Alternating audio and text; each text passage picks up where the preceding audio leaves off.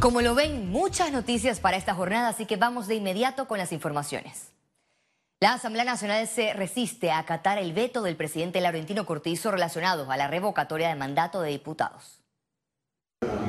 Los diputados del PRD Cambio Democrático unieron fuerzas para aprobar lo que muchos han tildado un traje a la medida para evitar revocatorias de mandato en su contra tras no seguir la línea del partido político.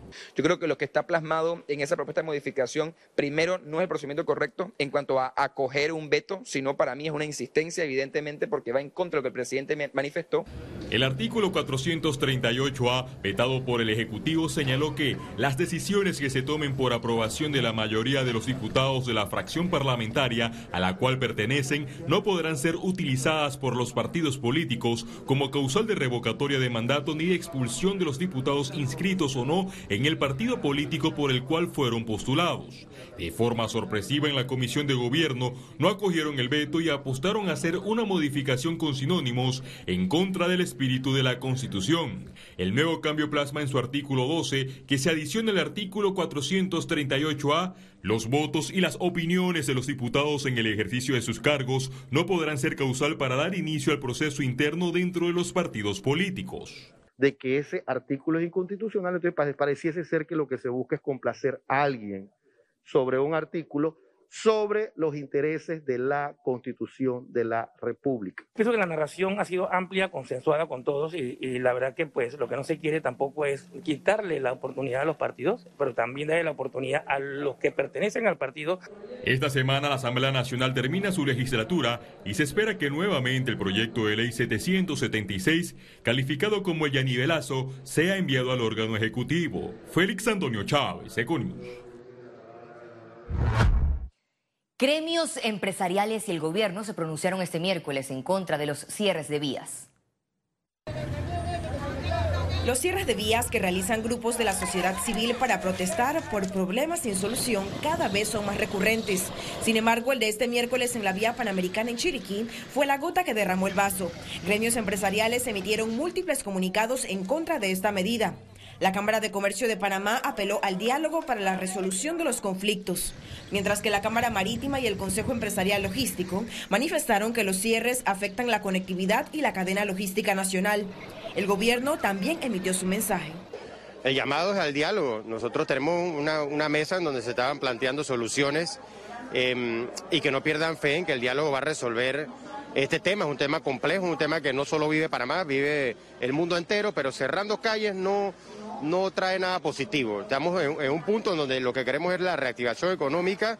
El Consejo Nacional de la Empresa Privada calificó este modo de protestar como una práctica antidemocrática. Aseguran que provoca impacto económico. No tenemos el cálculo exacto del impacto económico, pero ya eh, básicamente se ve influenciado eh, con la falta de, insumos, la, la cadena de suministro también. O sea, eh, hay una afectación importante que no se puede desconocer. Ciara Morris, Econews. El Ejecutivo sancionó este miércoles en Consejo de Gabinete la ley del Plan Colmena. Con esto se busca apoyar a 300 corregimientos vulnerables de Panamá a través de atención integral a niños, además de nutrición, acceso al agua potable y sanidad básica. Lo que el presidente Laurentino Cortizo mostró su preocupación ante el aumento de positividad de los casos de COVID. Hay como una, como que nos sentimos seguros de que el, tema de la pandemia ya pasó, pero hay que recalcar y aprovechando que estoy viendo cámara de medios, de que el porcentaje de positividad ha estado aumentando considerablemente en los últimos días. Si mal no recuerdo, el informe que mandó, me mandó a mí la doctora Cruz, que me manda todos los, todas las tardes la doctora Cruz, por ejemplo, ayer estuvo, si mal no recuerdo, en 9.9%. O sea, estamos hablando ya de un incremento considerable. Panamá será sede del foro sanitario donde participarán más de 10 países de América Latina y el Caribe. Escogimos Panamá porque Panamá es un país muy importante y determinante para el sistema de salud de Centroamérica y de las Américas. ¿sí? Eh, Alami es una asociación que nació en 1980 que nuclea todos los sistemas privados de salud y que tiene una interrelación con el sistema público y el sistema privado de todos los países que eh, viene desarrollándose en el transcurso de todos estos años. El ex viceministro de Salud, Carlos Abadía, denunció improvisación del director de la Caja del Seguro Social con los medicamentos y el programa de invalidez, vejez y muerte. Conociendo, y en el caso del doctor Lau en específico, que ha sido funcionario en la Caja del Seguro Social, ya ha llegado con eh, por lo menos un borrador de soluciones, no dos años y medio después. Entonces, yo la pregunta, ¿cuál es la diferencia? Del día antes del director de la administración anterior y, dos años y medio después. ahí es, y es lo mismo. Panamá celebró el foro enfocado en la salud mental. El Consejo de Ministros de Salud de Centroamérica y República Dominicana abordaron los temas relacionados al consumo de bebidas alcohólicas y sus consecuencias, la salud mental de los migrantes y refugiados, las conductas de riesgos suicidas el Alzheimer y el apoyo psicosocial. Durante la pandemia por COVID-19, las medidas y cuarentenas, los suicidios incrementaron en la región.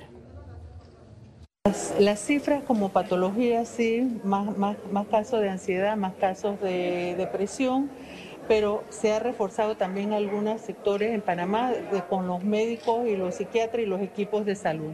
Esta es una de las estrategias de recoger toda la información y hacer una hoja de ruta para que por Centroamérica nosotros podamos desarrollar una política de Estado en salud mental para Centroamérica. Entonces nosotros estamos trabajando en eso y lo que salga de este foro va a ser insumo para que los ministros de la región puedan tomar una decisión política de salud mental.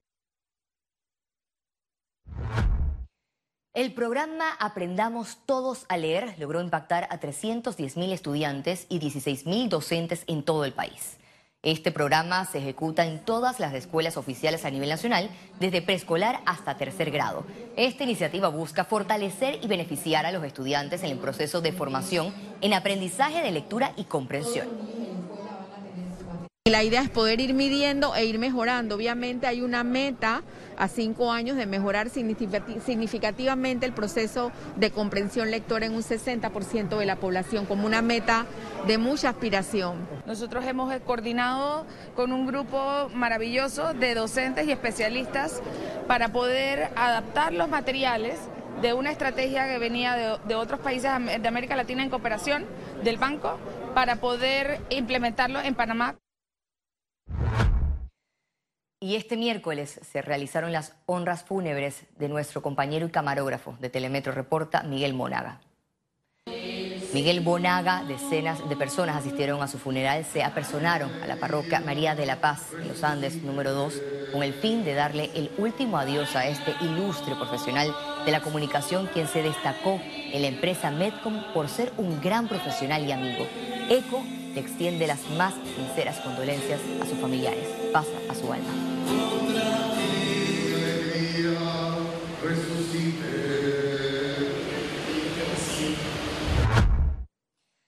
El Ministerio de Trabajo informó que el próximo 11 de mayo activará la plataforma para que pymes afectadas por la pandemia se inscriban en el programa Empleo Solidario.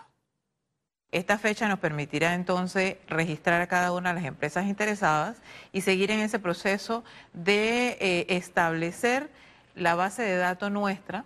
Como tú sabes, eh, este programa está dirigido al sector priorizando el sector de las pymes. Este eh, programa tiene un incentivo. Este incentivo se le entrega a la empresa que es para poder garantizar la permanencia de los trabajadores. Por supuesto que el manual de procedimiento también te establece causales en donde nosotros tengamos que tener terminaciones laborales y esto está también reglamentado en el manual de procedimiento que será parte de las obligaciones que tendrá que asumir el trabajador y también la empresa para poder ser esto realmente garante de que se dé la intermediación laboral. Sumarse y el sector asegurador suscribieron un convenio para aplicar un protocolo de conducta empresarial responsable.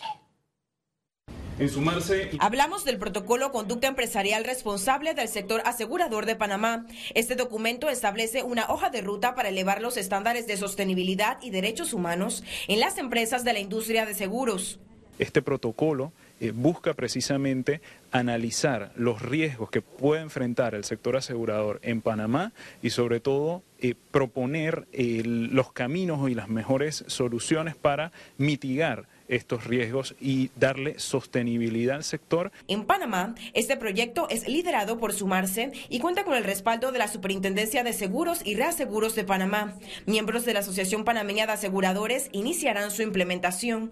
Esto constituye un hito importante para el desarrollo de la sostenibilidad y los procesos de resiliencia social que obviamente como eh, superintendencia apoyamos y vemos con muy buenos ojos estas iniciativas, por lo cual precisamente esa fue la razón por la cual eh, decidimos eh, suscribir este convenio que hoy recibe el respaldo de un gran número de empresas aseguradoras. Compromiso puntual luego de entregar oficialmente o formalmente el protocolo es hacer reuniones, hacer sesiones de trabajo, hacer talleres, así como se hizo y como se levantó el protocolo.